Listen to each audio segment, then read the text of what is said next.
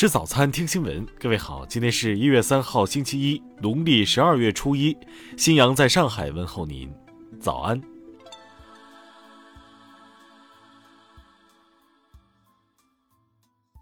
首先来关注头条消息。昨天，四川广安寻子十八年的何莲通知记者，他已经找到了儿子陈俊坤。目前，儿子在山西上大学，此前主动联系了他。二零零三年，何莲夫妻带着儿子在昆明打工。当年十二月十三日，年仅四岁的陈俊坤在同学家玩耍时失踪。此后的十八年，何莲为了寻找儿子，几乎跑遍了全国各地。日前，重庆警方通知他，通过人脸识别和 DNA 比对，已经找到了陈俊坤。巧合的是，儿子被拐卖后一直生活在四川广安，离何莲家只有二十公里远。今年夏天，陈俊坤去邓小平故居游玩时，还经过了家门口。听新闻早餐知天下大事。国家卫健委通报，新增本土确诊一百三十一例，其中陕西一百二十三例，一百二十二例在西安市。西安本轮疫情已累计报告一千五百七十三例本土确诊病例。陕西省委要求被足隔离场所应隔尽隔，动态清零。西安市昨天通报，免去雁塔区原书记职务，由副市长杨建强兼任。陕西延安市昨天举行新闻发布会，表示倡导有条件的学生推迟返回，所有返回学生需提供四十八小时核酸检测阴性证明。宁波北仓区昨天发布通告，当天在全区组织开展大规模核酸检测，目前北仓已有十人确诊。昨天下午十五点。云南丽江市宁蒗县发生五点五级地震，已造成二十二人受伤，其中两人重伤。二零二二年铁路春运从一月十七号开始，二月二十五号结束，共四十天。全国铁路预计发送旅客二点八亿人次，同比增长百分之二十八点五。三号起，车票开始发售。公安部消息，二零二一年以来，铁路公安机关侦破刑事案件三点八万余起。查处霸座占座、高铁吸烟、倒卖车票等治安案件十五点三万余起，查获网上逃犯一点三万余名。下面来关注国际方面，比利时南极科考站日前发生新冠病毒聚集性感染，目前基地有二十五名工作人员抵达南极前均接种疫苗，但仍先后有十六人确诊，均症状轻微。从一月一号起。英国脱欧后，新的欧盟商品进口海关管制规则正式生效。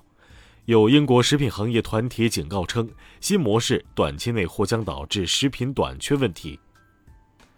韩国联合参谋本部昨天表示，当地时间一号晚，一名疑似韩国公民越过军事分界线投奔朝鲜。根据韩国法律，奔赴朝鲜可能犯潜入逃出罪，最高可判处十年以下有期徒刑。澳总理莫里森上周三举行一场新闻发布会，由于有一名感染新冠肺炎的病例参加，目前莫里森正在监测自己的新冠症状。从二十世纪九十年代起，在法国贫困社区的年轻人中开始流行焚烧汽车，特别是在跨年夜。刚过去的跨年夜，法国共有八百七十四辆汽车被烧毁，四百四十一人被拘留。日本将实行修正后的民法。四月一号起，成年人年龄界定下调，满十八岁的日本民众即成为成人。当地时间一月一号上午，美国宾夕法尼亚州匹兹堡市传出巨响，地面剧烈震动。美国国家气象局最新推测为流星爆炸所致。昨天，位于南非开普敦的南非议会大厦突发火灾。几英里外都可以看到浓烟。议会大厦最早部分在1884年建成，被列为国家遗产。下面来关注社会民生。失联24天后，安徽涡阳县失联的21岁孕妇汪某被找到，不幸已经离世。河北邢台18岁女孩马某萌被姐夫投毒百草枯，引发网友关注。家属称，目前女孩病情严重，需要肺移植。山东高法公众号昨天发文表示，出轨不属于同居行为，不能据此要求离婚，引发网友争议。很快，该文被删除。昨天，河北邢台一辆旅游客车与货车相撞，多人受伤。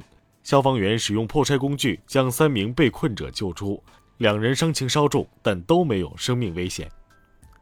十二月三十一号，大连一市场发生火情，目前已致八人死亡，一名消防员殉职。下面来关注文化体育。阿根廷球星梅西和他的三名队员新冠病毒检测呈阳性，正在进行自我隔离。梅西目前没有症状，但至少将缺席接下来的三场比赛。巴西克鲁塞罗俱乐部宣布，球星罗纳尔多新冠检测结果呈阳性，将无法出席俱乐部的周年纪念活动。女子排球超级联赛半决赛。天津和江苏分别击败了辽宁和上海，连续第二年会师决赛。